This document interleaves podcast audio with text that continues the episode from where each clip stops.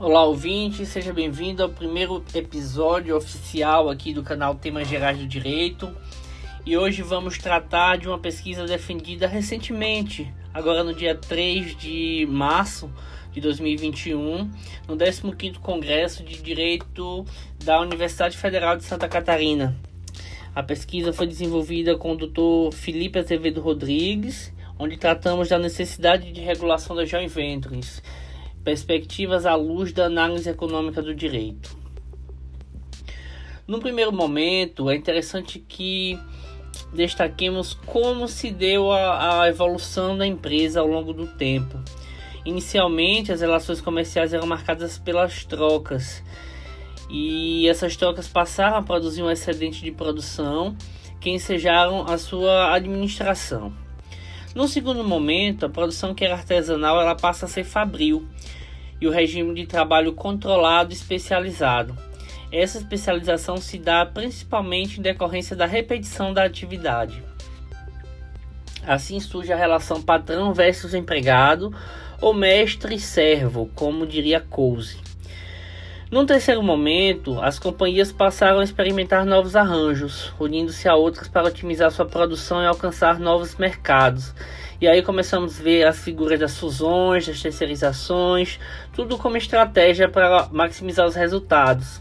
E é neste contexto que surgem os contratos de joint venture, contratos que possuem natureza sugêneres, não são definidos legalmente, não estão sujeitos a regulamentação específica e aqui no Brasil estão sujeitos a, normas gerais de direito, o que, se, o que pode se traduzir em algum risco para a sociedade, seja do ponto de vista jurídico ou econômico, principalmente em virtude de possuirmos um sistema jurídico muito complexo. Em que pese a justificativa deste trabalho, este trabalho se justifica pela complexidade das relações empresariais firmadas na contemporaneidade, marcadas pelo uso de tecnologia e diversificação dos responsáveis na cadeia produtiva, fator que pode favorecer o cometimento de ilícitos ou dificultar a aplicação de responsabilidade dos agentes. E aí chegamos na nossa questão principal, da nossa problemática à luz da análise econômica do direito, faz-se necessário regulamentar os contratos de joint venture? A gente vai responder essa pergunta ao final da pesquisa. Primeiro ponto que a gente precisa abordar aqui da fundamentação teórica é, é, é, o que é né, o contrato de joint venture. É um contrato associativo entre mais de uma empresa, pode ser formado por mera contratualização ou constituição de uma nova instituição a autonomia das partes ela é preservada, ou seja, a, os envolvidos podem continuar desenvolvendo suas atividades econômicas independente da atividade da joint venture e podem possuir objetivos diversos, desde o compartilhamento de tecnologia até mesmo a exploração de novos mercados. A título de conceito, é, Gillen afirma que joint venture trata-se de um acordo onde um grupo de pessoas, normalmente jurídicas, negocia entre si para desenvolver um negócio comum, que vai desde a produção de bens e serviços ou até mesmo a busca por novos mercados e apoio mútuo na cadeia produtiva de um determinado bem. Perceba que o conceito ela não, ele não é engessado. Apesar de, de das joint ventures serem constituídas normalmente com pessoas jurídicas, também é possível que pessoas físicas se afiliem para desenvolver a nova atividade, sendo que esta é uma prática pouco comum. A título de exemplo, é, trazemos a Auto Latina, que foi uma joint venture firmada entre a Volkswagen e a Ford, que vigorou de 1987 a 1996 e visava o compartilhamento dos custos de montagem, produção e comercialização, além de parcerias para solidificar ambas as marcas. E uma segunda joint venture mais recente, vigorou de 2012 a 2014, que foi a união da BR Food com a DCH, uma empresa chinesa, e visava distribuir no mercado chinês alimentos in natura e processados, além de, de fortalecer a marca Sadia no novo mercado. É, passando para o ponto da regulação econômica, sabemos que esta é uma forma de intervenção no no, do Estado na economia E de acordo com o SANO, essa intervenção se dá através de supervisão, fiscalização e elaboração de normas, expedidas por autoridades públicas ou entidades autorreguladoras, como um dos vetores fundamentais para o desenvolvimento do mercado. Ocorre quando há falhas de mercado.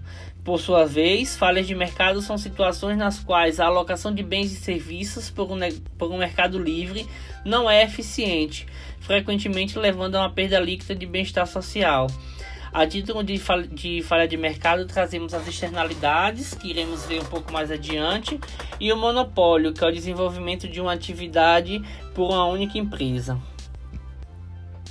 Entrando na seara da análise econômica do direito propriamente dita, podemos afirmar, de acordo com Mackay e Rousseau, que esta trata-se de um conjunto de métodos que permite a releitura do direito sobre a ótica econômica, fazendo uso dos postulados dessa ciência auxiliar, qual seja a economia.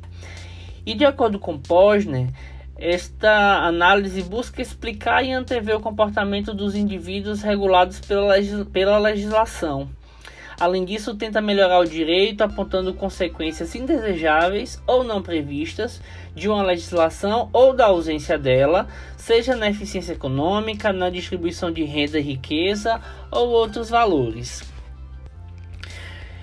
Quanto às externalidades, é, como vimos, elas são falhas de mercados e se caracterizam pelos efeitos sociais e econômicos e ambientais causados pela venda de um produto ou serviço. As externalidades podem ser benéficas e, quando benéficas, é comum que elas recebam subsídio do Estado é, incentivando essa prática, e podem ser maléficas, quando enseja a intervenção do Estado a título de regulação. E aí a gente faz uma provocação. É possível haver externalidade em decorrência da não regulamentação das joint ventures? Trazemos duas conjecturas, uma benéfica, outra maléfica. Em que pese a benéfica, é, perceba, Diante de um sistema jurídico tão complexo como o brasileiro, não regulamentar pode soar como incentivo a determinada prática. Em se tratando de joint ventures, fundado no princípio constitucional da livre iniciativa, a não regulação pode estimular a concorrência, dispondo de mais produtos no mercado, que por sua vez deve se autorregular. Quanto à externalidade maléfica, é, veja esse exemplo envolvendo uma joint venture no setor de fintechs. É um setor com jovens, implora regulação, favorece a atividade com estruturas reduzidas e permite maximizar lucros. É, este pode ser um atrativo para a prática do crime de lavagem de dinheiro, crime que traz sérios danos à sociedade. Por consequência, este cenário pode ser visto como uma externalidade negativa, já que gera elevado custo social, o que enseja a intervenção do Estado através da regulação. Partindo para as considerações finais, a pesquisa demonstrou que as empresas evoluíram ao longo dos anos, tornando-se organismos complexos que demandam um olhar mais acurado. O contrato de joint venture pode ser visto como um contrato associativo, criando ou não uma nova empresa. Apontou que as joint ventures não estão reguladas no direito brasileiro e que a regulação econômica é uma forma de intervenção do Estado na economia e deve ser usada quando houver falhas de mercado. Não obstante, a pesquisa apontou ainda que a análise econômica do direito é um conjunto de métodos que faz uso de preceitos econômicos para análise de matéria propriamente jurídica e, por fim, mais importante, é, apontou que se há externalidades que geram custos sociais não minimizados, há falhas de mercado que precisa ser suprida com interferência estatal para restabelecer o status de bem-estar.